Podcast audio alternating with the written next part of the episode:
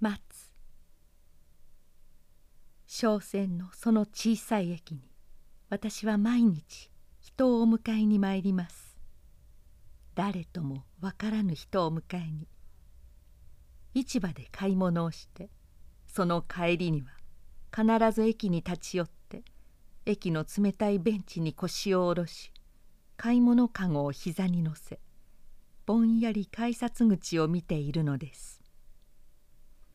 上り下りの電車がホームに到着するごとにたくさんの人が電車の戸口から吐き出されどやどや改札口にやってきて一様に怒っているような顔をしてパスを出したり切符を手渡したりそれからそそくさと脇目も振らず歩いて私の座っているベンチの前を通り駅前の広場に出てそうして思い思いの方向に散っていく。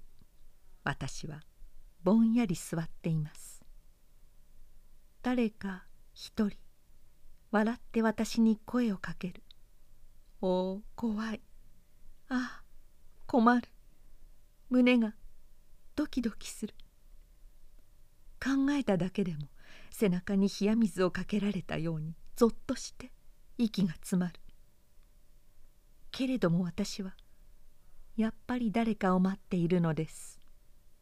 一体私は毎日ここに座って誰を待っているのでしょう。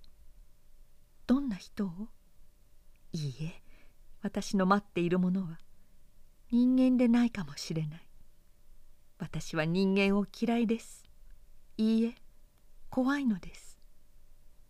人と顔を合わせて「おかわりありませんか？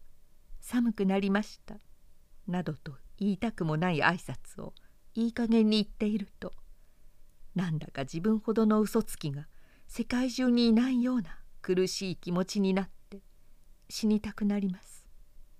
そうしてまた相手の人もむやみに私を警戒して当たらず触らずのお世辞やらもったいぶった嘘の感想などを述べて私はそれを聞いて相手の人のケチな用心深さが悲しくいよいよ世の中が嫌で嫌でたまらなくなります。世の中の人というものはお互いこわばった挨拶をして用心してそうしてお互いに疲れて一生を送るものなのでしょうか。私は人に会うのが嫌なのです。だから私はよほどのことでもない限り私の方からお友達のところへ遊びに行くことなどはいたしませんでした。家にいて母と二人きりで黙って縫い物をしていると一番楽な気持ちでした。けれどもいよいよ大戦争が始まって周囲がひどく緊張してまいりましてからは私だけが家で毎日ぼんやりしているのが大変悪いことのような気がしてきてなんだか不安でちっとも落ち着かなくなりました。身を粉にして働いて直接にお役に立ちたい気持ちなのです。私は私の今までの生活に自信を失ってしまったのです。家に黙って座っていられない思いでけれども外に出てみたところで私には行くところがどこにもありません。買い物をしてその帰りには駅に立ち寄ってぼんやり駅の冷たいベンチに腰掛けているのです。どなたかひょいと現れたらという期待とああ現れたら困るどうしようという恐怖とでも現れた時には仕方がない。その人に私の命を差し上げよう。私の運がその時決まってしまうのだというような諦めに似た覚悟とその他さまざまのけしからぬ空想などが異様に絡み合って胸がいっぱいになり窒息するほど苦しくなります。生きているのか死んでいるのかわからぬような白昼の夢を見ているような。なんだか頼りない気持ちになって。駅前の人の往来のありさまも望遠鏡を逆に覗いたみたいに小さく遠く思われて世界がしんとなってしまうのです。ああ私は一体何を待っているのでしょう。ひょっとしたら私は大変みだらな女なのかもしれない。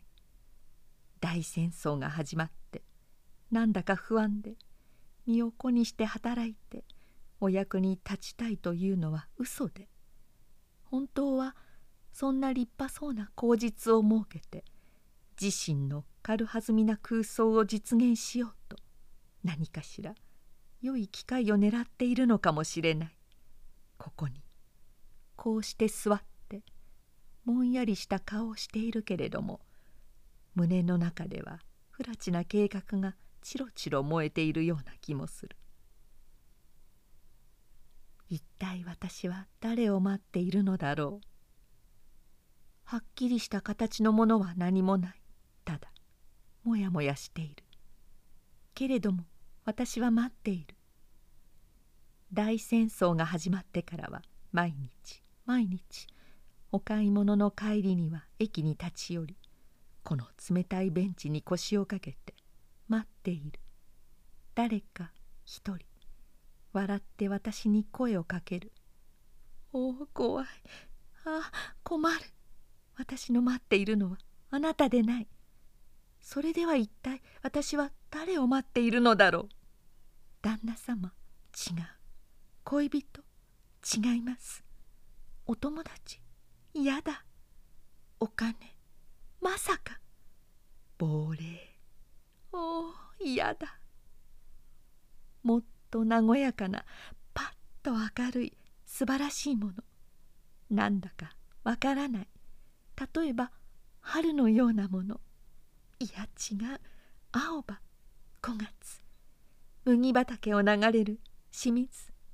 やっぱり違う。ああけれども私は待っているのです。胸を躍らせて待っているのだ。目の前を。ぞろぞろ人が通っていく。あれでもない。これでもない。私は買い物かごを抱えて細かく震えながら一心に一心に待っているのだ。私を忘れないでくださいませ。毎日毎日駅へお迎えに行っては虚しく家へ帰ってくる二十歳の娘を笑わずにどうか覚えておいてくださいませ。その小さい駅の名はわざとお教え申しません。お教えせずともあなたはいつか私を見かける。